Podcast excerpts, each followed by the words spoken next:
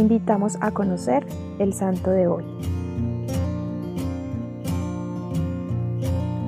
Hoy celebramos la fiesta de Santa María Magdalena. Cuenta el Evangelio de Lucas en el capítulo 8 que Jesús recorría ciudades y pueblos anunciando la buena nueva del reino de Dios. Lo acompañaban los doce apóstoles y algunas mujeres que habían sido liberadas de espíritus malignos o enfermedades. Una de esas mujeres era María Magdalena. Su nombre deriva de Magdala, un pueblo de pescadores en la orilla occidental del lago Tiberíades. Allí había nacido. Sobre su identidad hay algunas discusiones y diferencias que se han transmitido de generación en generación. Una de ellas la ha convertido en una prostituta, seguramente porque en el capítulo 7 de Lucas se habla de la conversión de una mujer anónima conocida como la pecadora, que derramó aceite perfumado sobre los pies de Jesús, los lavó con sus lágrimas y los secó con su cabello. Otra tradición confunde a María Magdalena con María de Betania, la hermana de Lázaro, quien también ungió los pies de Jesús con aceite. María Magdalena, quien fue llamada por Santo Tomás de Aquino como la apóstola de los apóstoles, además de las predicaciones en las que servía junto a otras mujeres a Jesús y a sus discípulos, estuvo en muchos de los momentos de la vida de Jesús. Lo acompañó en el camino al Calvario junto a la Virgen María y a Juan, siempre firme, con su sufrimiento pero sin temor, sin huir a causa del miedo.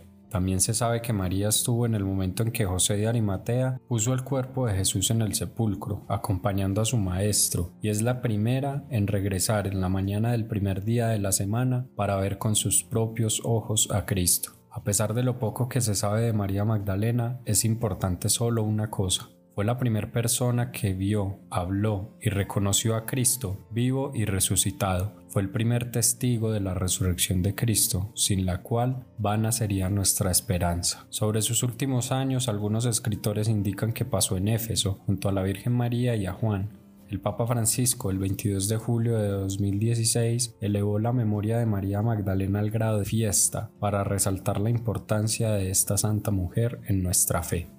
Hoy la tarea es contemplar, sacar unos minutos del día para ir al Santísimo y contemplarlo como lo hizo María Magdalena durante su vida, ver a Cristo y darse cuenta como María Magdalena de la importancia que tiene en mi vida que Cristo haya resucitado.